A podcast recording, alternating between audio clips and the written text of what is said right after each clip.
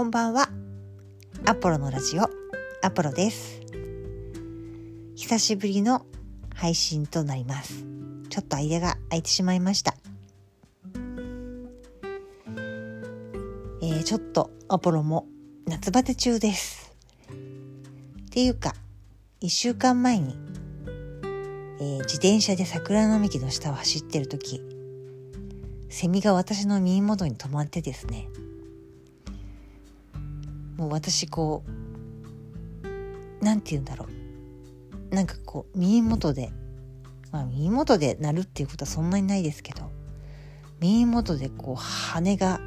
バタバタバタっていう音がすごく苦手で自転車走らせてる時にセミが私の耳に止まってですねもうセミはセミで大パニック。もうジジジジジとか言って。バタバタバタバタバタ。もうもうなんかとにかくすごいセミが私の耳のところでも髪の毛に絡まって鳴くわけですよ。で私は私でもうそれで大パニックでわーとかなってしまって多分すごい叫び声をあのーもう表いっぱいに響くような声でこう片手で髪に絡まったセミを取ろうと思って。でも大パニックなんでもう前も見てないし。もうでもすぐブレーキで止まればよかったものを。なんかもうあまりにも急なことで。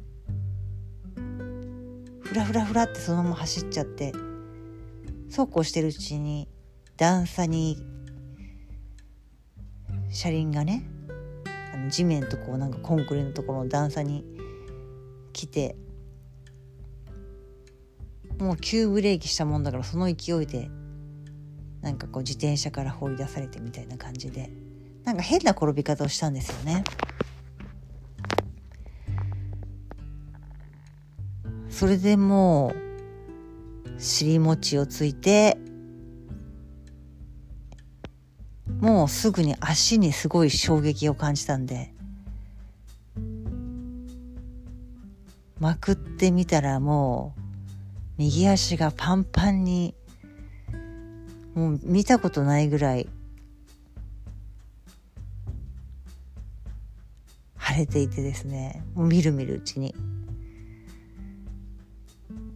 でこう激痛が走ったんでまずい。これは絶対に骨折したかもしれないと思って恐る恐る立ち上がってですね。そしたらまあ立ち上がれたんであこれは骨折してないぞと思いで自転車をここうと思ったら焦げたんでまああのねそうちょうど近くをてか私の多分後ろ走ってたおじさまがすごいもうびっくりして近寄ってきて「どうした?」って近寄ってきてくださったんですけど私はもうあの「セミがセミが!」とかって言ってもうなんかもう本当に恥ずかしいぐらいな大パニックを起こしてましたね。でおじさんもなんかセ「セミ?」みたいな感じででも私が説明したらもうちょっと半ばちょっと半分笑ってあの行かれたんですけどね。で私転んだ時に「はあ骨折してなかったよかった」ってもう心底ほっとしたわけです。でもそのほっとした瞬間に「いやちょっと待って私骨折してなかったって」ことにどれだけほっとしてんだよって思ってどんだけ普段から骨折することにそんなに怖がってたの？って思ったらなんか自分自身にショックを受けてしまって、はあ、なんか私の思考っておばあちゃんみたいみたいな愕然としちゃってもう怪我したことよりそっちの方で落ち込んじゃって家に来るあの帰ってくる途中もなんかこうげっそりしてしまってですね。で家に帰ったら家に帰ったで。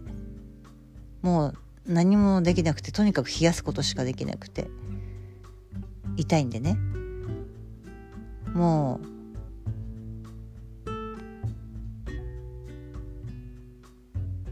とりあえずこの腫れを冷やそうと思って。傷を洗い流すでもなくもう家に帰るなり保冷剤などを出してきて冷やして。仰向けになって寝たわけです。でもどんどんなんかこう落ち込んできちゃって。だからもうこう数人の友人にね LINE をしたりして。事情を話してですね。で愚痴を聞いてもらったりもして。でもねこういろんな方がこう励ましの言葉をくださって少しずつこう気持ちが収まってきたんですけどその連絡した中の一人の友人がちょうど熱を出していてやっぱりこう家でおとなしくしてると。でせっかくあのそういう時だからいろいろ何が効くか調べていろいろ試してるってなんかすごく楽しそうに返事が来てですねそれ見たらなんかすごくもう私どんどん楽しくなってきちゃってえー、なんか私もそれやりたいみたいな気持ちになって。それで私はうんせっかくだから私もこの機会を使っていろいろじゃあ何が効くか試してみようっていう。なんか今度ワクワクした気持ちに急になっちゃって。そう思ったらがぜちょっとこう子供たちが生まれたぐらいからずっとお世話になってる東條百合子さんっていう方が書かれた「自然療法」っていう本があるんですけど、まあ、それをね出してきたり、まあ、他にもいろんなこういろんな本を出してきたりして仰向けになりながら本読んだりして。どうやらビワの葉湿布が効くらしいと思ってビワの葉エキス？あの焼酎にビワの葉を漬け込んだものがうちにありましてですね。でそれにこう滅菌ガゼを入れて絞って当ててで冷やしてるんですけどね今。それはちょっと傷口用にやってでこう内身？打ったところちょっとところどころもう内出血もあるんですけど打ったところには里芋パスタまあ、ちょっと里芋粉っていうのが売ってまして、まあ、売ってない場合はね里芋すりおろして生姜を入れてって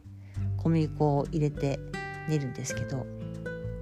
その里芋パスタを打ったところにはやって。でやっぱりねすごくね里芋パスタはねやったところは内出血が内出血？が出なくってであもうここはいいかって思ったようなところは放置してしまった、まあ、途中から冷やしはしたんですけどそこはね内出血が残っててやっぱ里芋パスタすごいいいなって思いました。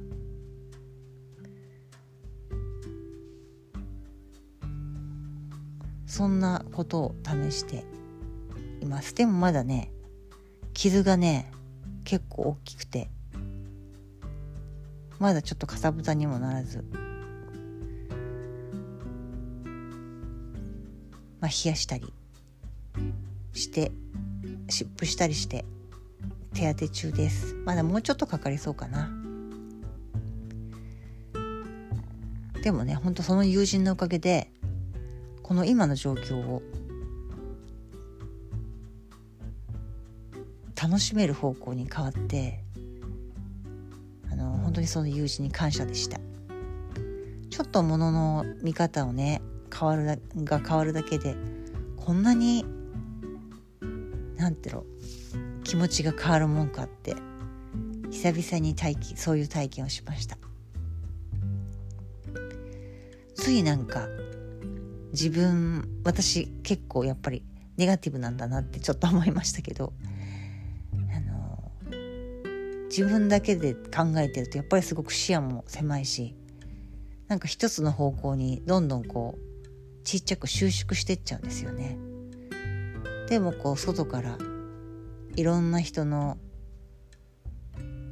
いろんな人の何て言うのかないろんな人が関わってくれて化学反応が人と人との化学反応が起こることによってやっぱりすごくこういい方向に周りの人たちに何て言うのかな引っ張ってもらってるなっていい方向にこうみんなに導いてもらってるなっていうのをすごく感じています。なんか改めてそういうことを感じた出来事でした。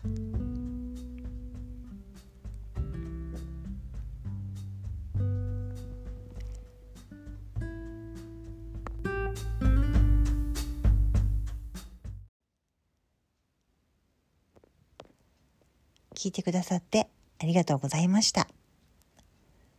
このポッドキャストは私アポロが自分の生活を心地よくてより幸せな方に変えていこうという勝手に始めたマイムーブメントを声で記録しているものです。えー、その他私が普段考えたり感じたこと素敵だなって思ったことなどなどゆるゆるっとお話ししています。えー、最近アップルポッドキャストの方でもあの聞けるようになりました。えー、この番組をフォローしてくださったり、えー、アップルの方で評価を書いてくださったりしたら励みになります。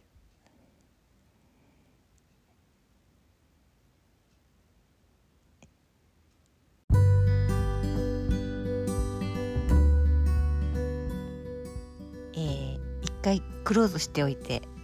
あれなんですけどあの今日友人からあの電話が来てマヤ歴の今日は新年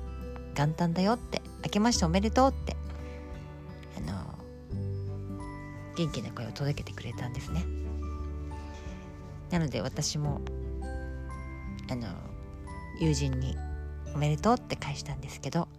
えー、こちらでも皆さんに「明けましておめでとう」って言いたいと思います。えー、ちょっとね夏バテもあったり私自身ちょっと自分のこれからのこうキキロ 大げさに言うとキロみたいな立たされているっていうのもあってなんかこうモヤモヤっとしてる日々もあったりして。でもあの今日ねまたこの新年元旦っていうのをあのきっかけとしてちょっと境としてまたこうちょっと心を新たに切り替えてえー、またね去年よりさらに心地よくて幸せな方向に自分の生活を変えていくぞってそういう運動を引き続き続けたいと思います。改めてまたここでちょっと宣言してみました、えー、私にとっても皆さんにとってもこの1年が素晴らしい喜びあふれる。そして心地よい健やかな 一年でありますように。最後にそう祈りの言葉をお伝えして締めたいと思います。それではまた。